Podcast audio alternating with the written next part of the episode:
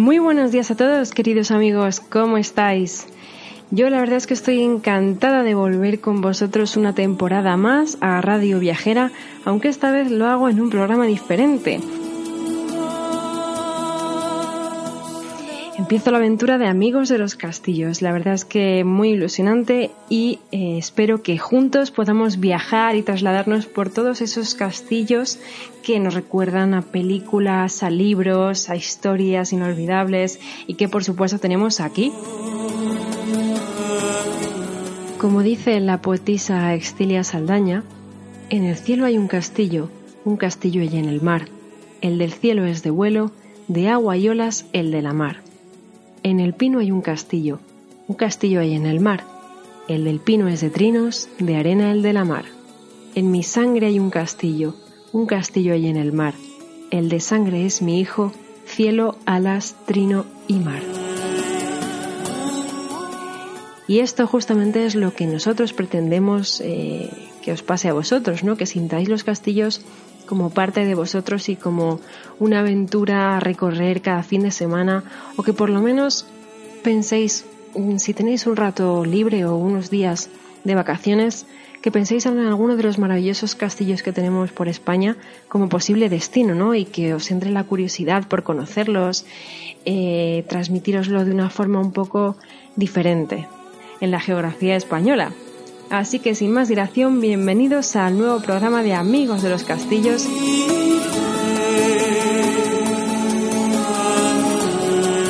Y empezamos esta temporada con un viaje un tanto especial.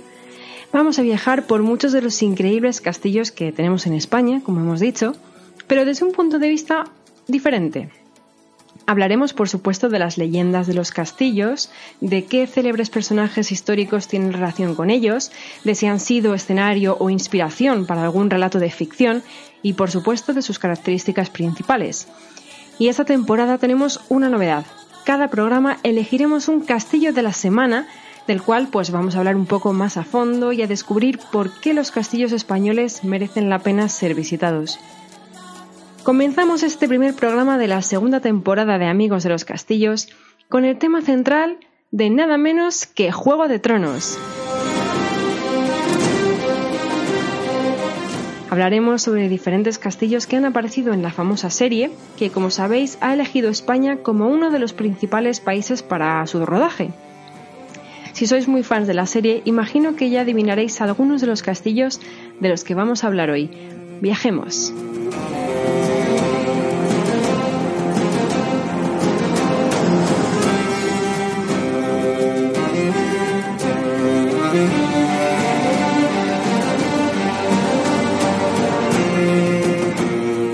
Bueno, la verdad es que tengo una inmensa suerte y es que por cosas de la vida pues he visitado todos los castillos que hoy forman parte del programa y os puedo asegurar que la mayoría de ellos son asombrosos. Quizá el más sorprendente, y no por su tamaño sino por su situación, es el castillo de Zafra, en la provincia de Guadalajara. Probablemente no conoceréis a mucha gente que sepa de su existencia porque no es un castillo especialmente turístico. Para empezar, por la dificultad para llegar a él.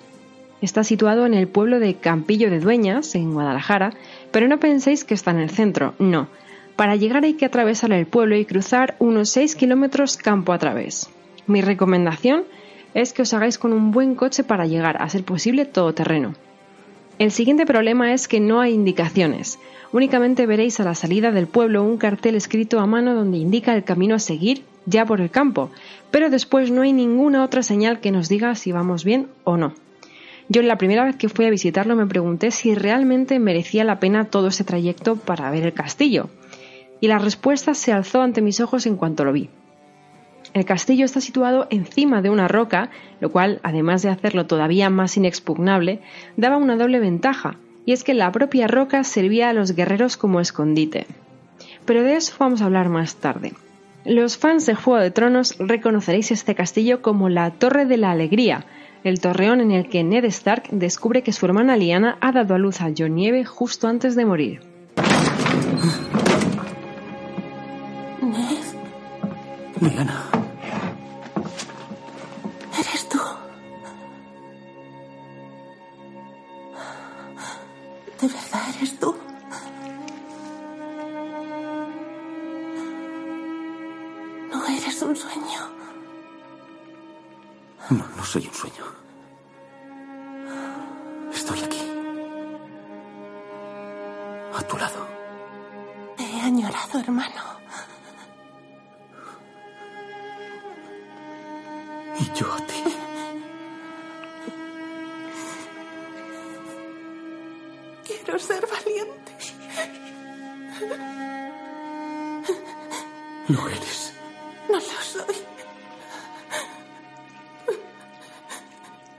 Quiero morir. No vas a morir. Dadle un poco de agua. Agua no. Hay un maestre. Escúchame, Ned.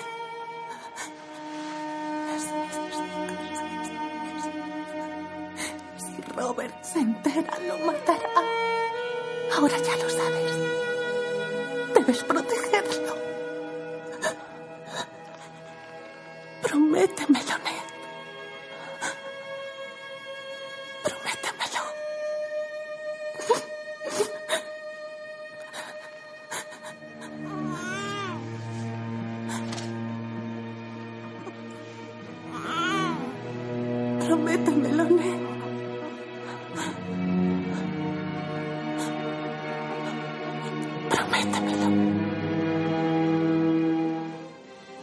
Castillo de Zafra data del siglo XII, que hoy en día está bajo la protección de la Ley del Patrimonio Histórico Español y solamente puede visitarse su exterior. Bueno, sin duda alguna, el castillo de Zafra es el más espléndido y el mejor, diría yo, de todos los castillos que hay en Guadalajara. La roca sobre la que se asienta y que le, data, le dota de esa inexpugnabili- inexpugnabilidad tan característica fue tallada de forma que todavía acentuase más su declive. En la pradera que la rodea solamente quedan algunos restos de construcciones que probablemente pertenecieron a una muralla de un recinto exterior que se utilizaba como caballeriza o como patio de armas. En lo alto es donde se ve el castillo imponente. Debe subirse a él por una escalera de madera que el actual propietario del castillo ha puesto para su uso, porque hace unos años la única manera que había de acceder al, centro del castillo era escalando una roca y con el riesgo que eso conllevaba, claro. Sabemos que en tiempos primitivos, cuando los condes de Lara lo construyeron y lo ocuparon, Zafra tenía un acceso al que se calificó por algunos cronistas como de gran ingenio y mucha traza. Una vez arriba del castillo vemos que es un espacio estrecho, alargado, muy pendiente, eh, lógicamente si está situado en una roca. Y vemos a la torre derecha que custodiaba la entrada por el este extremo.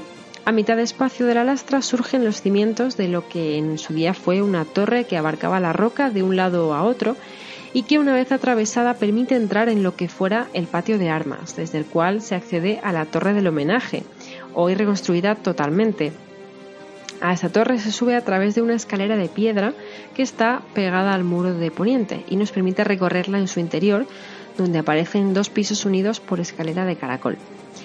Una escalera interior nos permite subir hasta la terraza superior, que está, bueno, desde la que el paisaje se ve a través de una atmósfera completamente limpia, sin ruidos y desde luego es un lugar perfecto para relajarse. La época más importante de este castillo fue en el siglo XVI, y es que era uno de los castillos más fuertes del reino debido a su difícil acceso. Y como os decía antes, se cree que la roca que hace de base tenía capacidad para albergar a más de 500 hombres. El origen del castillo se supone que es árabe, y es que aparece nombrado en el primer fuero de Molina, dado por don Manrique de Lara. Además, el castillo sirvió como refugio para Gonzalo Pérez de Lara, el tercer señor de Molina, tras su rebelión contra el entonces rey Fernando III el Santo. Lo curioso es que, dada la inexpugnabilidad del castillo, se vieron obligados a firmar la Concordia de Zafra, mediante la cual Molina de Aragón pasaba a formar parte de la corona de Castilla cuando muriese don Gonzalo, perdiendo así su condición de independiente.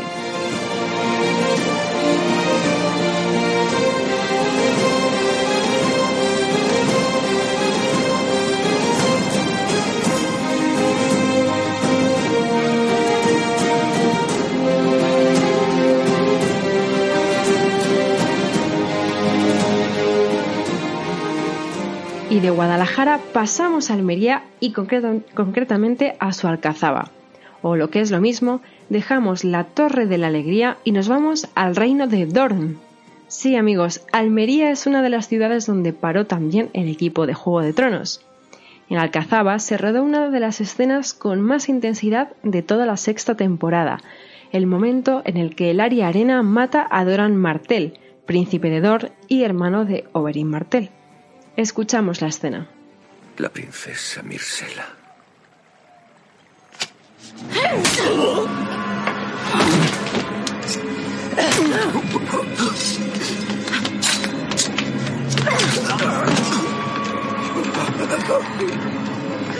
¡Traidora! ¿Cuándo fue la última vez que salisteis de palacio? No conocéis a vuestro propio pueblo. No sabéis que os aborrece. Elia Martel, violada y asesinada y no hicisteis nada. Oberyn Martel, reventado y no hicisteis nada. Vos no sois torniense. No sois nuestro príncipe. Mi hijo. Tristan. Vuestro hijo es débil, igual que vos. Y jamás volverá a gobernar Dorn, un hombre débil. La Alcazaba de Almería es la ciudadela más grande construida por los árabes en España después de la Alhambra. Empezó a edificarse allá por el año 955 bajo el mando de Abderramán III, primer califa de Al-Ándalus, pero no se terminó hasta el siglo XI gracias al rey Taifa a Irán. Tiene tres recintos amurallados, uno de los cuales fue construido por los reyes católicos, quienes reformaron la alcazaba tras la conquista cristiana. Su gran tamaño hace que sea visible desde cualquier punto de la ciudad, más o menos desde unos 55 kilómetros a la redonda. Ahí es nada. El primero de los tres recintos de la Alcazaba era un cementerio donde, también había viviendas. Hoy en día hay jardines de estilo árabe donde encontramos un aljibe y el pozo de una noria. En el interior está la muralla del Cerro de San Cristóbal, aunque no es un lugar accesible para el público. El segundo recinto estaba formado por casas, una mezquita, baños y aljibes, aunque en la actualidad está en su mayoría destruido. Hay que decir que muchas partes de la Alcazaba siguen todavía en proceso de restauración. El tercer recinto, que fue construido tras la Reconquista en 1489 por los Reyes Católicos, es la parte más alta de la Alcazaba. Es un espacio protegido por tres torres en forma de semicírculo y un foso al cual se accedía mediante un puente levadizo. En su interior destacan la Torre de la Noria del Viento y la Torre de la Pólvora, desde donde se tienen unas vistas inmejorables del puerto de Almería. Y como ya os hemos avanzado antes, ahora vamos a recordar una de las leyendas más célebres en torno a la Alcazaba de Almería. Se trata de la Odalisca, quizá a muchos os suene ya. Hacia el año 1051 más o menos reinaba Almotacín, un rey bastante moderno para su época y muy querido por los ciudadanos. Almotacín vivía en la Alcazaba acompañado de su amante favorita, que era una mujer árabe llamada Galiana. Pues bien, Galiana se pasaba horas y horas asomadas al alféizar de su ventana, contemplando Almería y peinándose. En las mazmorras había un preso cristiano que estaba enamoradísimo de Galiana y que le cantaba todos los días al amanecer. Poco a poco Galiana también se enamoró de él al escuchar su canto, a pesar de que nunca le había visto. Aprovechando su condición de favorita del rey, Galiana convencía a los soldados para que la dejasen bajar en secreto y poder dar rienda suelta a su amor con el cristiano. Sin embargo, un día Almotacín se enteró, y a pesar de su benevolencia no iba a permitir que su amante favorita le fuese infiel. Entonces Galiana ideó un plan para ayudar a escapar a su amor y anudó varios velos de seda para que él pudiese bajar por la torre. Pero esa trampa se descubrió y los soldados sorprendieron al preso mientras bajaba. Este, como no quería volver a vivir preso, decidió lanzarse al vacío y murió al pie de las murallas. Galiana lo vio todo desde el mismo alféizar desde el que un día le escuchaba cantar. Galiana lloró y lloró hasta que un día murió de pena, con la mirada perdida y agarrando los velos de seda que iban a darle la, libertad a su amor y que finalmente le ayudaron a quitarse la vida.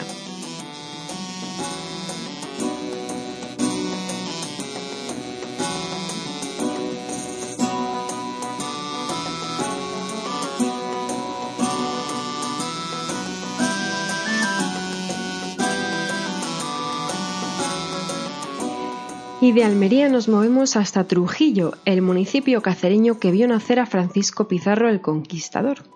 Sin embargo, lo que a nosotros nos interesa hoy es su castillo, que además de ser un enclave muy visitado, también aparece en la séptima temporada de Juego de Tronos, concretamente siendo una de las fortalezas defensivas de los Lannister, protegida por Jaime Lannister y por su fiel amigo el mercenario Bron.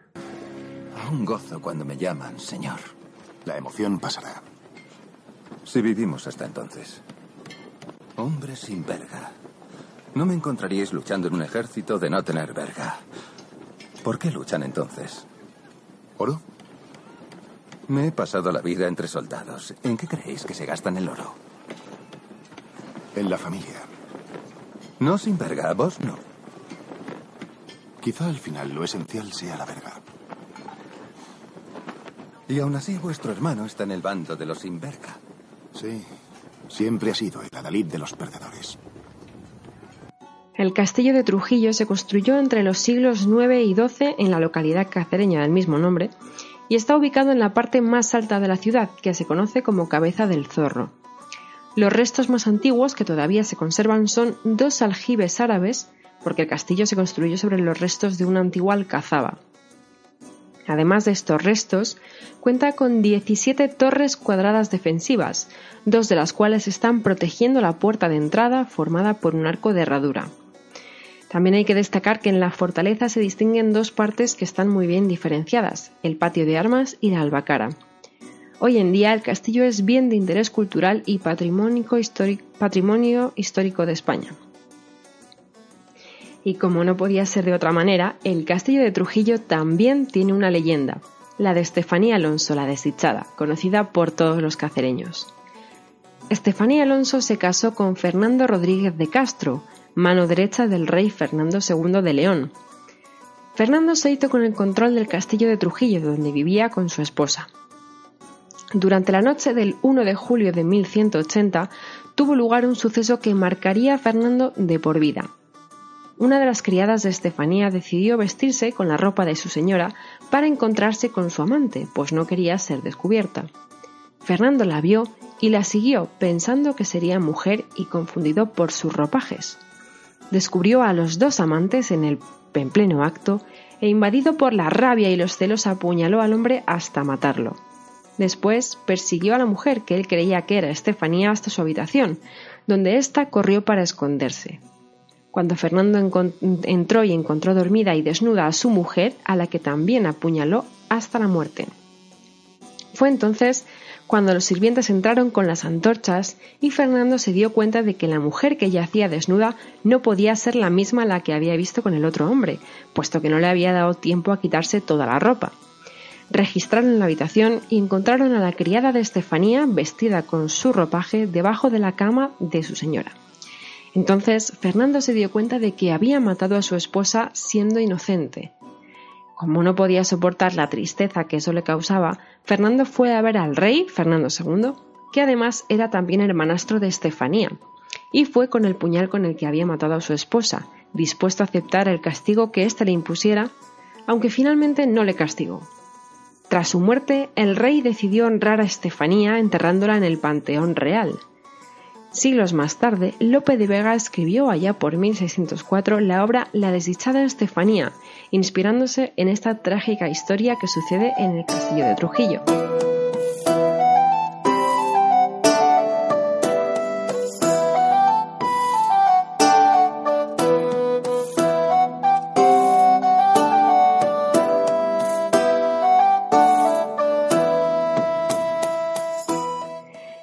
Dejamos Trujillo y subimos hasta Barcelona, en concreto hasta el castillo de Santa Florentina, que en la serie simula ser Colinacuerno, el el hogar de la casa Tarly. Es aquí donde se refugia Sam Tarly junto a Ellie y su hijo tras escapar de Craster, que era su padre y a la vez su esposo. Ha sido una zorra salvaje la que ha seducido a mi hijo. ¿Es tu forma de vengarte, hijo? ¿Mm? ¿Traer eso a mi casa y sentarlo a mi mesa? Y tienes lo que buscabas, ¿verdad? Un bastardo. Un asqueroso bastardo mestizo. Tu invitación a nuestra casa. Ven, querida. Tala. He perdido el apetito. Nos deshonra. Te deshonras tú solo.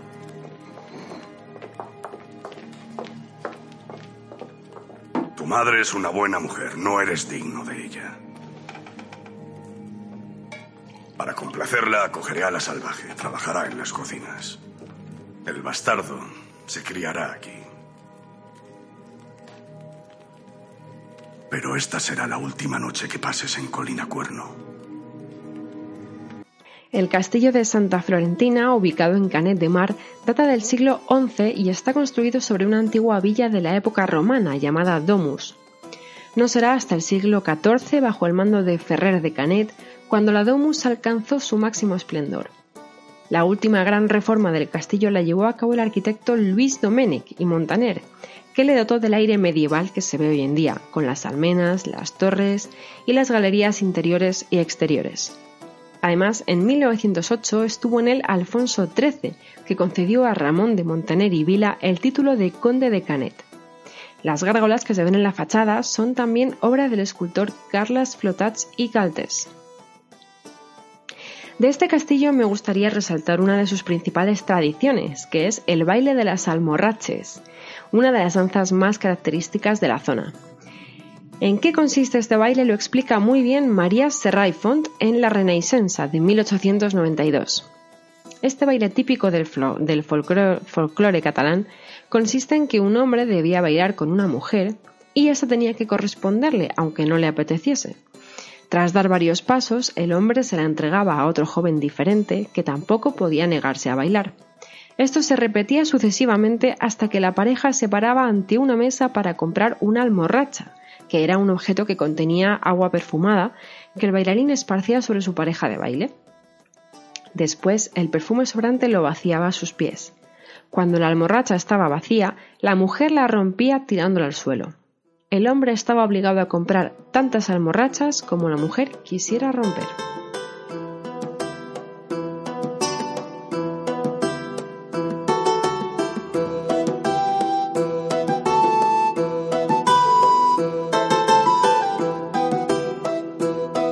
Terminamos ya el programa de hoy hablando del castillo de la semana, que evidentemente también tiene que ver con Juego de Tronos. Se trata del castillo de Almodóvar del Río, en la provincia de Córdoba. Es una fortaleza que terminó de construirse más o menos hacia el año 760 por los árabes, y su ubicación le dota de una gran ventaja defensiva y es que está situado en una colina de unos 250 metros junto al río Guadalquivir, con lo cual pues, el acceso no era precisamente sencillo. El castillo fue de vital importancia, ya que su estratégico emplazamiento garantizaba la seguridad de la capital cordobesa. Los árabes la llamaron Albodómar al-Adna, la próxima a Córdoba era su significado. Su cercanía al río Guadalquivir le permitía el control del tráfico fluvial en una época en la que el río era navegable hasta Córdoba. El castillo, como ya hemos dicho, se sitúa sobre un alto cerro que domina la población de Almodóvar, que queda hacia el este y que está muy próximo a las vegas del Valle del Guadalquivir. Tal es lo escarpado del emplazamiento que este castillo nunca necesitó de fosos para su defensa. No hay vestigios de que este lugar fuera ocupado por pueblos anteriores, como los romanos o los visigodos, sino que la primera intervención se producirá en el siglo VIII, tan solo unas décadas después de la ocupación árabe y bereber de la península ibérica. La mayor parte del castillo pertenece a la dominación musulmana, aunque desarrollada en tres fases sucesivas. En el siglo VIII está la época emiral. A mediados de este siglo se edifica el recinto amurallado interior, de unos 500 metros de longitud, aunque no se erigen torres en su perímetro. La segunda época es la era califal en el siglo X. Aquí el castillo perteneció al reino de Carmona para pasar de una mano a otra y a los almorávides. Se añaden dos de las torres a dicho perímetro, la Torre Redonda y el Torreón del Moro, ambas situadas en el flanco oriental de la fortaleza. Finalmente, en el siglo XII empieza la época almohade, la tercera de las épocas, entre otras de obras de acondicionamiento se acomete pues, la erección de la torre escucha en la esquina noroeste del castillo.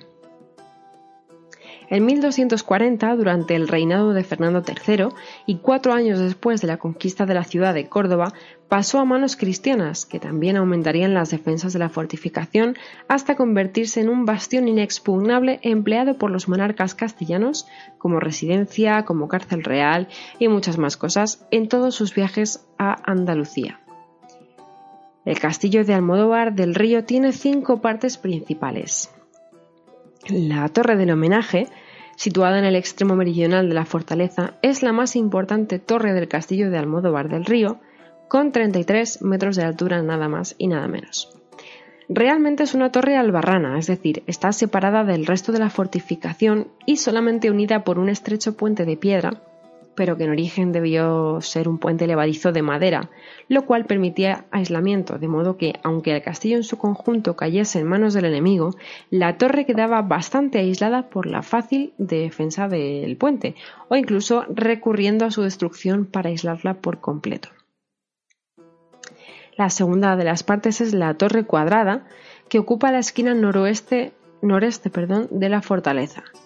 Cuenta con dos plantas. La inferior está cubierta con una interesante bóveda de ladrillo y actualmente cumple las funciones de armero.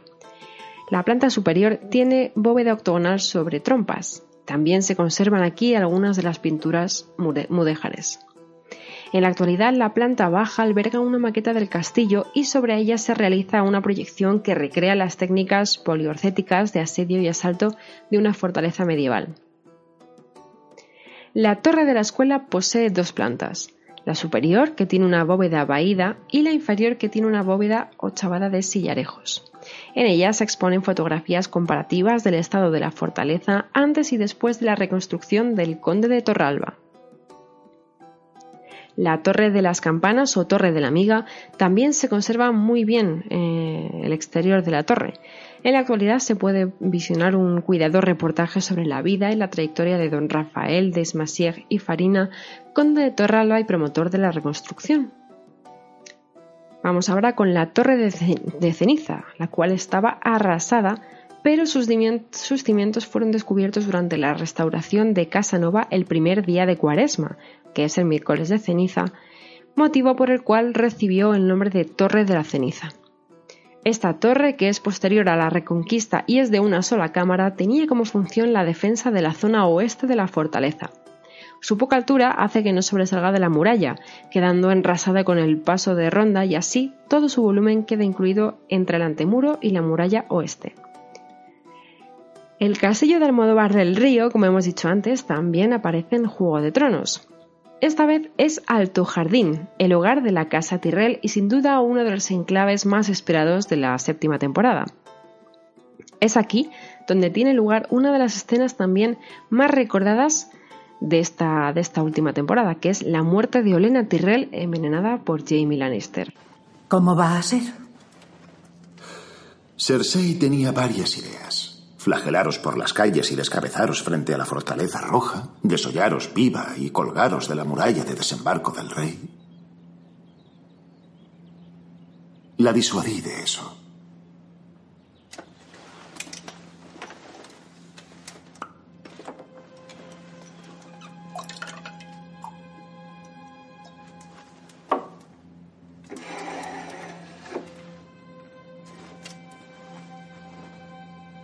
¿Será doloroso?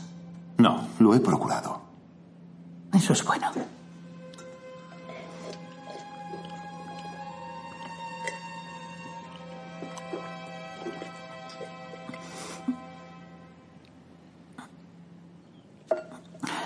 Detestaría morir como vuestro hijo, agarrándome el cuello, espumarajos y bilis brotando de la boca, ojos inyectados en sangre, la piel amoratada.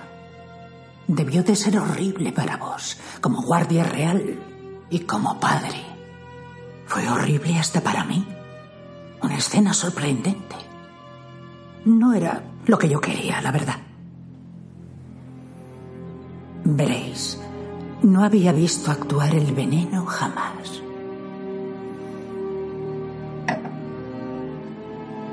Decidle, Cersei, que quiero que sepa que fui yo.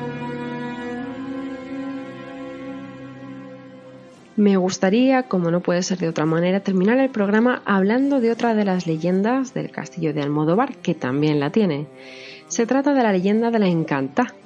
En el siglo XI, el príncipe Fat al-Mamun envió al castillo a su esposa Zaida para que estuviese a salvo. Sin embargo, el 28 de marzo de 1091, una tribu bárbara de almorávides conquistó Córdoba y asaltó el Alcázar.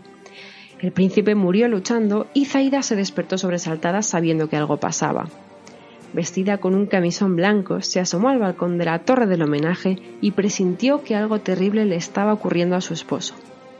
Instantes después vio acercarse un corcel blanco que no tenía jinete. Fue en ese momento cuando supo qué le había pasado al príncipe. Al día siguiente, los almorávides conquistaron el castillo y encerraron a la, princesa Zaida. Afligida por la muerte de su amado, dejó de comer y murió por inanición al cabo de las semanas. Lo curioso viene ahora. Durante su reconstrucción en el siglo XX, los albañiles se negaron a trabajar de noche porque escuchaban lamentos y sollozos que, según ellos, venían de una mujer de blanco que surgía entre las sombras, la encanta o su espíritu.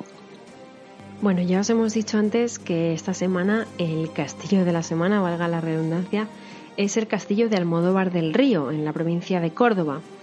Y como lo hemos elegido castillo de la semana, vamos a contaros cómo podéis visitarlo, porque aunque os parezca extraño, hay diferentes maneras de disfrutar de este castillo y os la vamos a contar absolutamente todas. La primera manera es pues viniendo por vuestra cuenta el día que vosotros queráis y a la hora eh, a la que estiméis.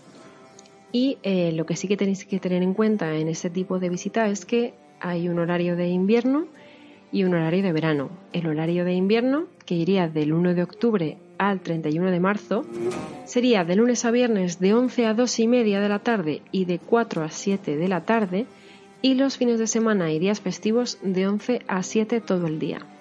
Por otra parte, si decidís venir en el horario de verano, es decir, del 1 de abril al 30 de septiembre, tendréis que hacerlo de lunes a viernes de 11 a 2 y media y de 4 a 8, o durante los fines de semana y los días festivos desde las 11 de la mañana hasta las 8 de la tarde.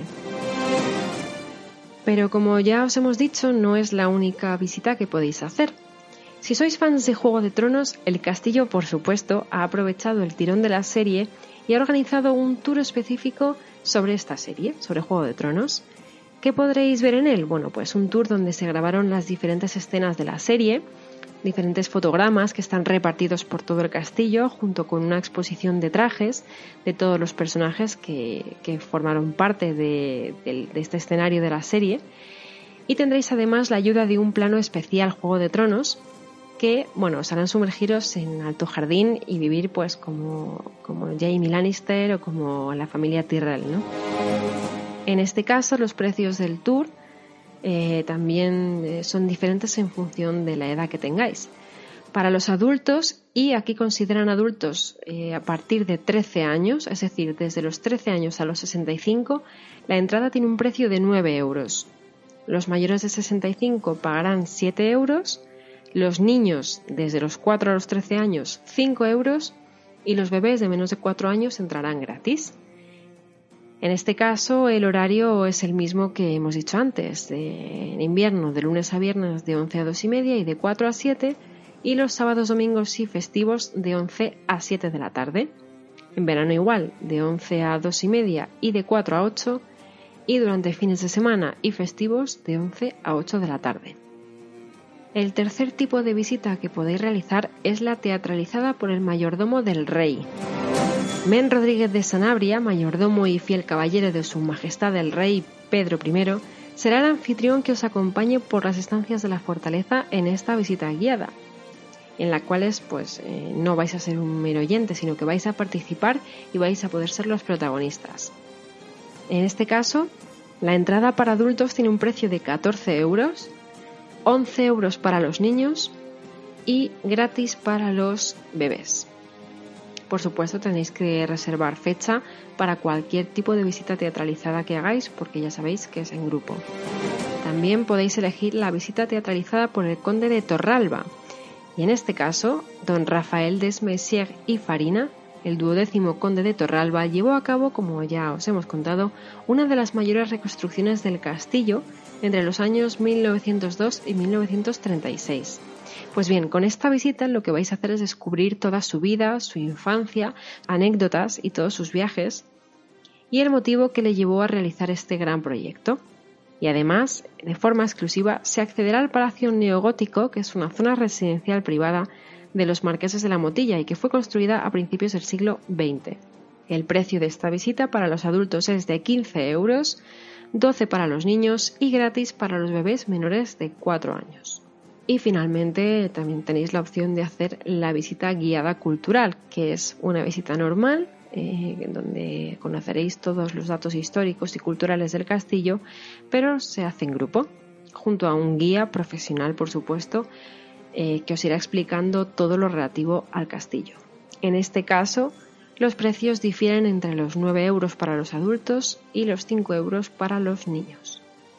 Y con toda esta información que os hemos dado, que esperamos, espero que sea muy útil para, todos vosotros si estáis planeando una visita o si queréis recomendar este castillo a una persona que sabéis que, que va a ir, con esta información y con la leyenda que os hemos contado sobre la princesa Zaida, nos vamos a despedir por, por hoy, por esta semana.